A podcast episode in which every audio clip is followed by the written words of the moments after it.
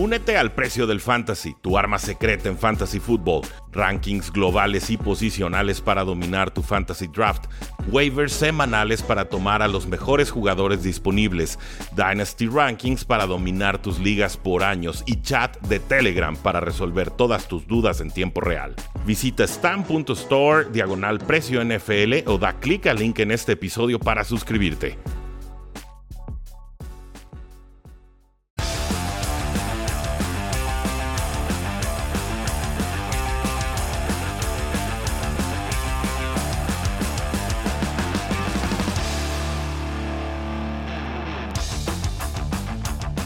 Saludos a todos y bienvenidos a un programa más de Cuarta y Gol, donde la NFL no termina y nosotros tampoco. Mi nombre es Rudy Jacinto, me encuentran en Twitter como arroba y este va a ser un episodio muy especial porque tenemos muchas sorpresas y noticias para todos ustedes. Por supuesto, están escuchando este episodio para ver qué opinamos, quiénes creemos que van a ganar en estas finales de conferencia.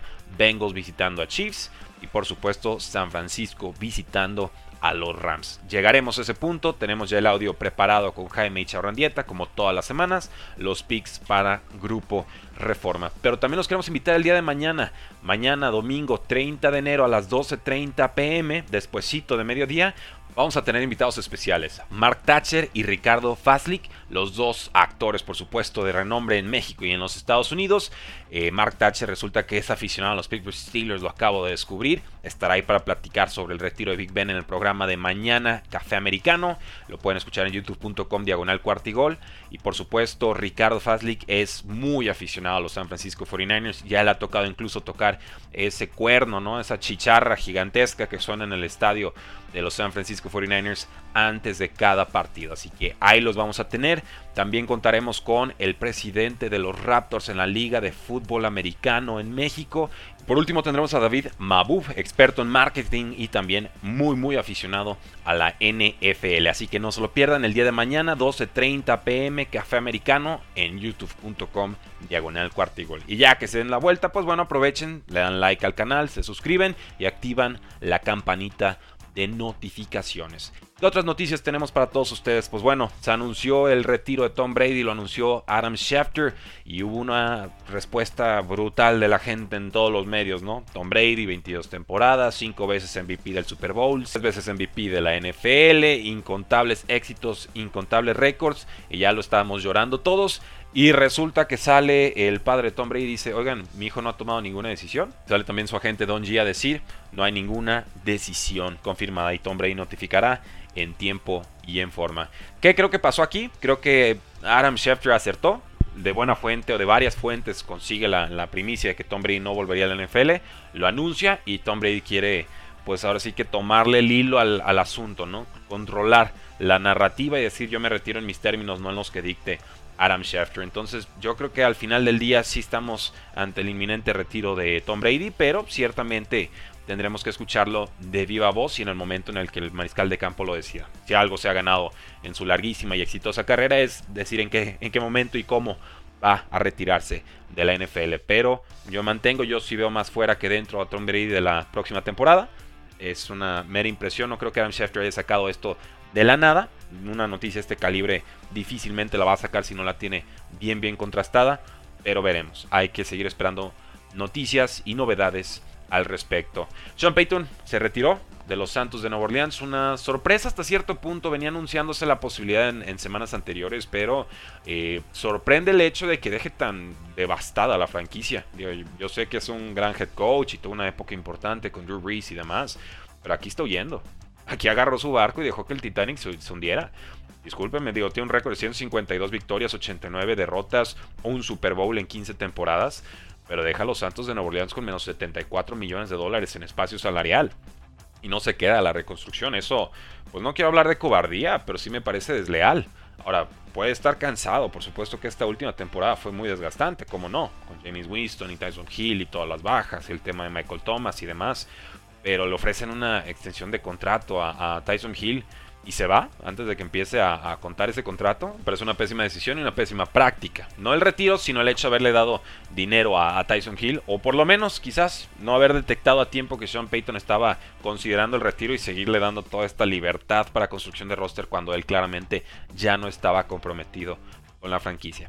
¿Qué va a pasar? Se va a tomar un año sabático, va a reevaluar sus, opciones, seguramente dentro de una o dos temporadas, yo diría una, y creo que ya empieza a contar el reloj fuerte ahí con los vaqueros de Dallas, Mike McCarthy o hace algo importante o le dan las gracias y entrará Sean Payton en 2023. Algo así estoy viendo en su futuro. Pero aquí sí dejo constancia. Me parece pobre, triste y desleal la forma en la que Sean Payton sale y deja a la franquicia de los Saints. Si le quieren aplaudir sus fans, buenísimo. Yo simplemente me remito a los resultados, a los números y al estado financiero que le deja al equipo. Y es brutalmente malo, vergonzoso dejar a una franquicia con menos 74 millones de dólares en deuda. Equipo, por supuesto, que estuvo invirtiendo y pegando tarjetazos para que Drew Brees pudiera sacar ese último Super Bowl. No lo consiguen, pero bueno, gastar tan adelantado de tantos años a futuro, traerlo valor presente y luego huir, a mí me deja muy mal sabor de boca y me deja una muy mala y pobre impresión de Sean Payton. Insisto, gran head coach, pero cuando la vio mal dijo, yo de aquí me voy. Luego tenemos el retiro de Ben Roethlisberger, 18 temporadas, novato ofensivo del año, 6 Pro Bowls, 2 Super Bowls. Seguramente si no hubiera estado Tom Brady en su camino hubiera ganado algún otro Super Bowl. Lo mismo puede decirse de, Peyton Manning y de muchos otros que tuvieron la desgracia de cruzarse en su camino. Big Ben va a entrar directamente al Salón de la Fama. Ya sus últimos 2-3 años fueron muy pobres. Obviamente esta lesión terminó de robarle toda la fuerza que tenía en el cuerpo, toda la fuerza que podía imprimirle al balón era eh, sufrir realmente verlo jugar en el campo. Él también se veía sumamente incómodo y no tenía la movilidad de antaño, entonces ni rompía tacleadas, ni escapaba del bolsillo, ni podías usar play action, ni había pase profundo.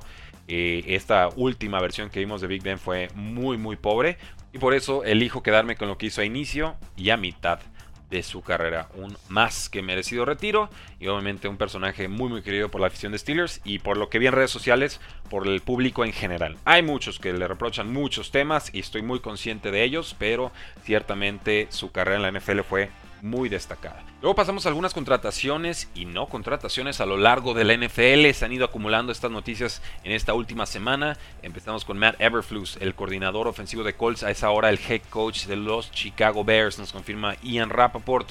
Eh, me agrada la contratación porque es un personaje al que le tengo mucho respeto. Creo que ha hecho un gran trabajo con los Colts, con las piezas que le han ido agregando, con la juventud y la velocidad. Pero yo buscaba una mente ofensiva aquí. Entonces mi evaluación va a ser incompleta hasta saber quién va a ser el coordinador ofensivo y quién va a estar guiando a Justin Fields para que trascienda el nivel que mostró en su primer año, que me pareció más que adecuado y muy esperanzador para la afición de Chicago. El problema con tener un head coach defensivo y un coordinador ofensivo talentoso es que en cualquier momento puedes perder a ese coordinador ofensivo y entonces todo el tiempo está rotando la posición. Yo por eso prefiero tener un head coach ofensivo y ya después pensar en, en estar, si tengo que rotar, entonces prefiero rotar en la posición de coordinador defensivo. Entonces, esa es la parte que no me gusta de esta contratación, pero bueno, hasta saber quién será el coordinador ofensivo, no voy a opinar más al respecto. Eh, Dan Quinn se queda en los Cowboys, recibió interés de seis franquicias para ser head coach. Finalmente decide quedarse un año más con los Vaqueros. Y es que yo creo que él estaba buscando el puesto de los Denver Broncos, pero no estuvo tan cerca de conseguirlo. Ese puesto de head coach será para Nathaniel Hackett, ex coordinador ofensivo de Packers, que tuvo tres buenos años con Rodgers y antes de eso tuvo buenos años con Blake Bortles. ¿Recuerdan esa temporada en la que Jacksonville se cuela a playoffs, eh, casi elimina a los Patriots y demás? Ese coordinador ofensivo se llamaba Nathaniel Hackett. Entonces nos ha demostrado poder trabajar bien con un coreback superestrella, pero también con corebacks mediocres. Y creo que eso será muy útil porque en estos momentos los Broncos no tienen solucionada su posición de quarterback. Con los Giants firmaron al head coach Brian Dabble, ex coordinador ofensivo de los Bills. Me parece un acierto total. Todo lo que escucho sobre él es positivo y obviamente ha hecho un gran trabajo con Josh Allen y compañía, siendo una de las ofensivas más aéreas de toda la NFL. Tendrá mucho que trabajar con los Giants. Daniel Jones no me parece ni tantito la solución del equipo, pero le van a dar el voto de confianza un año más. Es un equipo muy gastado, muy endeudado en el tema del espacio salarial y con poco talento en el roster. O sea, el gasto que han hecho no se ve reflejado en el campo. Entonces, a darle tiempo y, trabajo a Brian Dabble. Tendrá mucho que hacer, pero me parece que Giants por fin empieza a tener un off-season positivo. Llevamos muchos años sin realmente poder decir que los Giants estaban haciendo bien las cosas. Y si nos vamos un puesto más arriba con los general managers, con los Osos de Chicago está Ryan Pauls, él era exdirector asistente de Chiefs y también fue finalista para ser general manager con los Vikings y con los Giants. Entonces, Ryan Pauls ha hecho, por supuesto, una continuación de este trabajo de los Kansas City Chiefs. Todos quieren replicarlo en sus franquicias. Por eso es que Ryan Pauls está cotizado en este offseason. Me gusta la contratación para los Giants. Luego está Kwesi Adolfo Mensa, ex vicepresidente de operaciones de fútbol de los Cleveland Browns. Él llega como GM de los Minnesota Vikings. Y creo que Browns ha hecho bien su trabajo en todo el tema de contratación en agencia libre y sobre todo en el draft. Obviamente siguen flaqueando la posición de quarterback y de receptor abierto, pero en líneas generales me parece que Browns está muy por delante de lo que había sido a lo largo de todo este milenio. Entonces, bien por, por los Vikings que toman una pieza clave. Kwesi Adolfo Mensa, ahora GM de los Vikings. Y luego tenemos a Ben McAdoo, coordinador ofensivo. Él llega a los Giants. Récord de 13 y 15 con los New York Giants. No me gusta ni tantito la contratación. ¿eh? Yo no sé qué está pensando Matt Rule. Quería un coordinador ofensivo veterano, con experiencia, no tan chavo o, semi-novato como, como Joe Brady, a quien despidió a mitad de temporada. Pues sí, Ben McAdoo podría ser ese, pero yo sinceramente no creí que volviéramos a ver este nombre en alguna algún puesto de coordinador. Eh, quedó mucho de ver. Obviamente tuvo un Eli Manning, no había mucho que hacer ahí, pero incluso con Eli Manning fue un roster eh, sumamente débil, sumamente triste. Lo único que le reconozco a Ben McAdoo es que tuvo los pantalones para sentar a Eli Manning cuando claramente ya no podía jugar. Y eso le termina costando el puesto a Ben McAdoo. Más los malos resultados, pero esa fue la gota que derramó el vaso. Entonces, pues ahí lo tienen, damas y caballeros. Increíble lo que está sucediendo a lo largo de toda la NFL, muchas noticias, hay que estar al pendiente. No solamente son los partidos de finales de conferencia, también es cómo los rosters y los equipos y las franquicias y los dueños y demás van reconfigurando la NFL para competir en esta próxima temporada. Así que vamos, vamos ahora sí con los picks de finales de conferencia. Rams 49ers, Bengals Chiefs, que ganen los mejores. Estos son nuestros picks con Jaime Charrandieta. Saludos a todos, Rudy Jacinto, Jaime Charrandieta y estos son los NFL Picks de cuarto y gol para finales de conferencia. Los Cincinnati Bengals, revelación de la temporada, visitan a los Kansas City Chiefs, Bengals con récord 17, Chiefs con récord 12 y 5 y San Francisco buscará ganarle a los Rams por tercera vez esta temporada, récord de 17 contra récord de 12 y 5. Jaime, empezamos con el partido de los Bengals contra Chiefs, un juego en el que Chiefs es favorito por 7 o 7 puntos y medio, dependiendo de la casa de apuesta, y un over-under altísimo de 54 y medio. ¿Qué podemos esperar de este juego?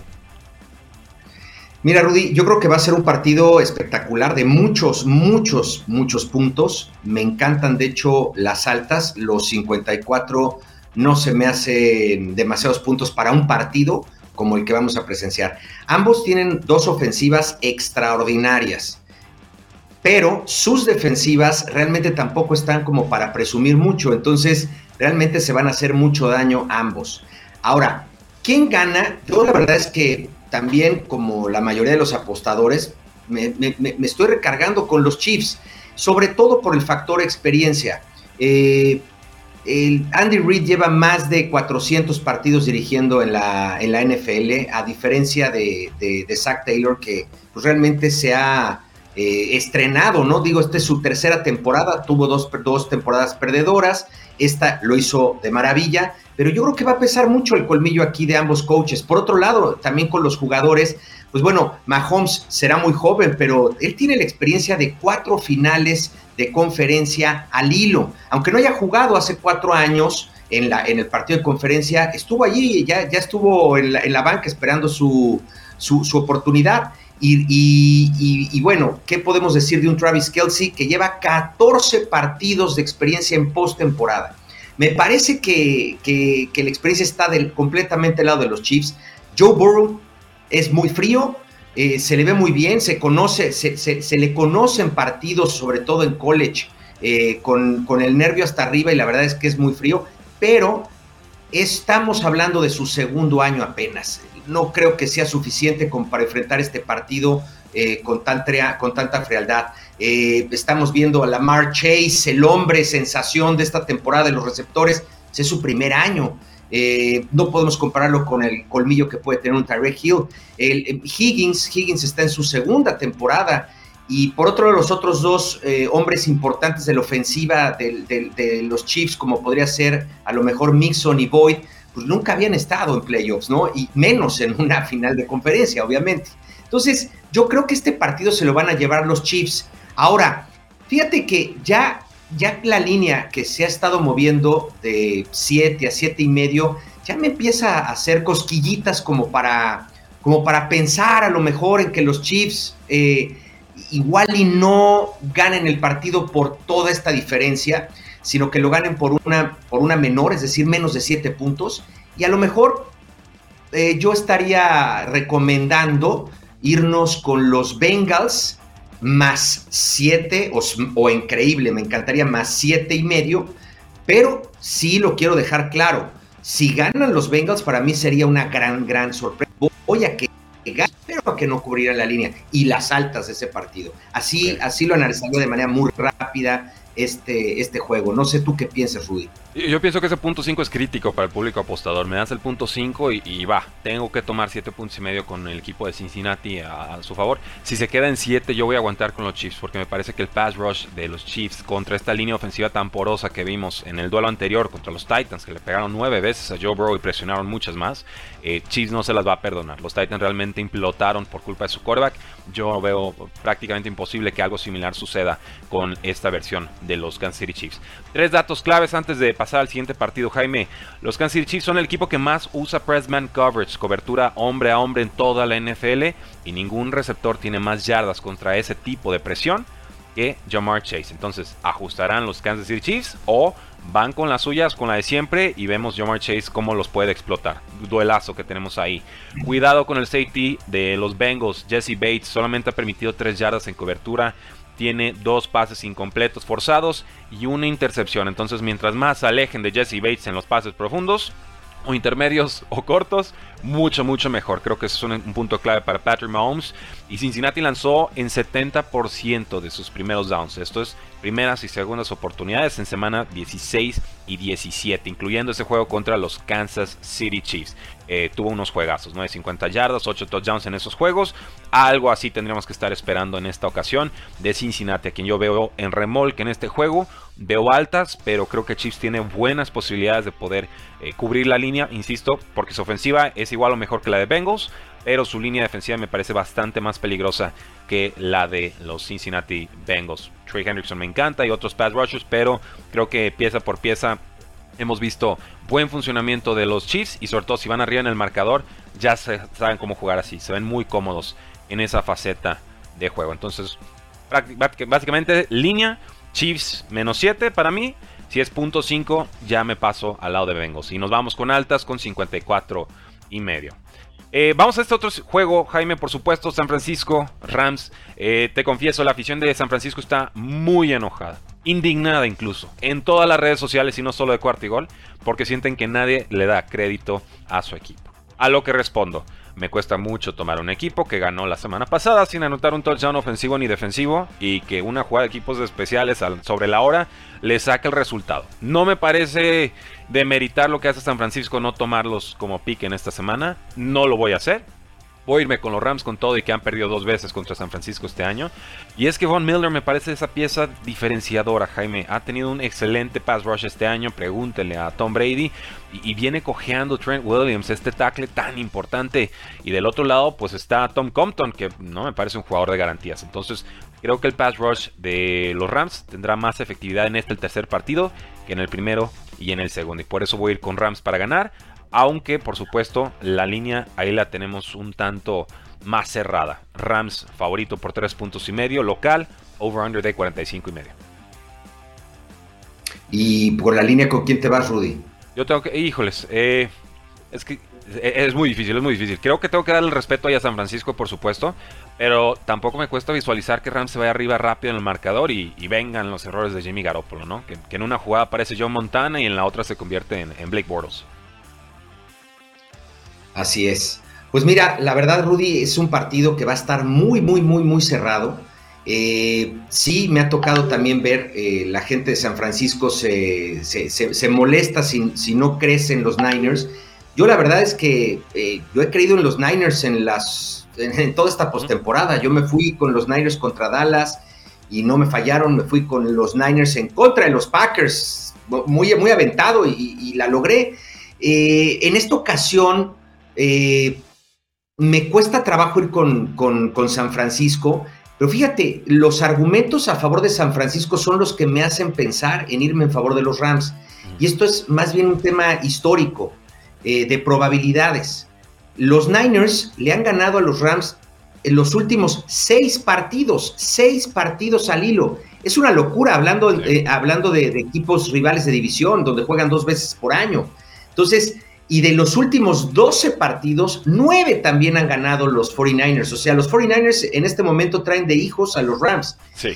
Y luego, analizando, veía de, más de 145 o alrededor de 145 partidos que han jugado en su historia desde 1950 para acá, solamente una vez, Rudy, han jugado en playoffs. Una, una, sola vez. Increíble. Y fue en, en 1989, 14 de enero de 1989, un San Francisco contra Rams final de conferencia nacional, en el cual los 49ers este, derrocaron a los Rams con un marcador de 30 a 3. Entonces digo, todo dice que entonces San Francisco, en base a todos estos argumentos, pues debería ganar San Francisco. Pero yo más bien soy de los que creo que cuando tantas veces, tantas veces está sucediendo algo es que ya se acerca el final de esa racha. Entonces, me parece que este partido simplemente es, no creo que puedan ganarle siete veces seguidas. Siete veces es un número ya casi infinito. No, no, no lo veo, no lo veo. Eh, tampoco veo que le vaya a ganar las dos únicas finales de conferencia que han tenido. No lo veo. Eh, pero sí veo un partido muy cerrado. Los Rams, como no he dejado de decirlo, para mí es un, sobre todo en su defensiva, es un Dream Team. Lo que pasa que a veces no juegan por individualidades y no lo hacen como, como, equipo. Cuando lo hacen como equipo, no hay manera de pasarlos. Y Jimmy G, como tú bien lo dices, eh, en esta postemporada también ha sido un poco injusta la afición con él en cuanto a que dicen los Niners han llegado a pesar de Jimmy G, porque si bien es cierto, Jimmy G ha tenido eh, suerte, porque de repente ha tenido algunos pases que pudieron haber sido pick six y que le hubieran podido costar eh, el, pase a, San Francisco. También es cierto que sin Jimmy G no hubieran podido ganar ninguno de los dos juegos porque tuvo pases como tú, como tú dijiste. De repente parecía Montana. Por momentos. la, serie ofensiva final contra los Packers, digo, movió el balón, consiguieron la patada. Eh, a ese tipo de momentos nos referimos. Y, son importantes y si han pasado en su carrera. No es que no puedan suceder. la cosa es, es suerte adivinando. Exacto. No, y además otra que en este partido sí se necesita un Jimmy G cuasi perfecto, porque esta defensiva, insisto, de los Rams no le van a perdonar en este partido nada a Jimmy G. Eh, y por lo que hace a las ofensivas, me parece, a pesar del monstruo de Divo Samuel, también hay un monstruo que es Cooper Cup en, del lado de los, de los Rams. Y además, este Cooper Cup se ha visto beneficiado en las últimas semanas por el buen juego que está llevando a cabo, para mí, sorpresivamente, Odell Beckham, que calladito, calladito, pero está obteniendo unas, unas recepciones muy, muy importantes. Y Hibi ya despertó. Y lo más importante de todo, Rudy, en este momento, Matthew Stafford está jugando como en las primeras semanas. Está jugando como en las primeras semanas, ya se tomó confianza y me parece que gana Rams por un pelito. Por lo cual, yo me iría en el tema de la línea, yo tomaría los Niners con más cuatro y medio, pensando en que Rams gane el partido. Y en el over and under, no me meto en ese juego. No sé, Está, está, está, difícil, la verdad. Es, es, que son dos. Yo creo que las unidades más poderosas en estos partidos de ambos lados eh, del balón son las líneas defensivas. O sea, la línea defensiva contra la ofensiva de 49ers, problemas. La línea defensiva de San Francisco con Nick Bosa y Gary Armstead y compañía contra la línea ofensiva de Rams, problemas. Creo que va a jugar Andrew Whitworth, quiero confirmarlo nada más para no mentirle al, público porque no pudo jugar la semana pasada y eso me preocupó de manera bastante importante. Nos dicen que sí va a jugar. Sí, ya está practicando. Ok, perfecto. Entonces, con toda tranquilidad digo, creo que gana Rams. Tomo a San Francisco con el spread, sea 3 y medio, 4 y medio, lo que encontremos. El over-under ni siquiera tocarlo. Así que si se confirman los pronósticos de cuarto y gol, veremos a los Chiefs y a los Rams en una final del el Super Bowl de temporada, de todo lo que hemos estado viviendo en esta campaña, Jaime. Gracias por los picks, gracias a ustedes por habernos escuchado. Si nos están viendo en YouTube, ya saben, clic al botoncito de suscripción, activen ahí el botoncito de notificaciones. Si nos escuchan en podcast, déjenos una reseña de 5 estrellas en Apple Podcast o en Spotify, nos ayuda muchísimo. Y sigan el resto de los programas, de los espacios que tenemos de cuarto y gol por equipo para todos ustedes, porque la NFL no termina y nosotros tampoco. Cuarto y gol.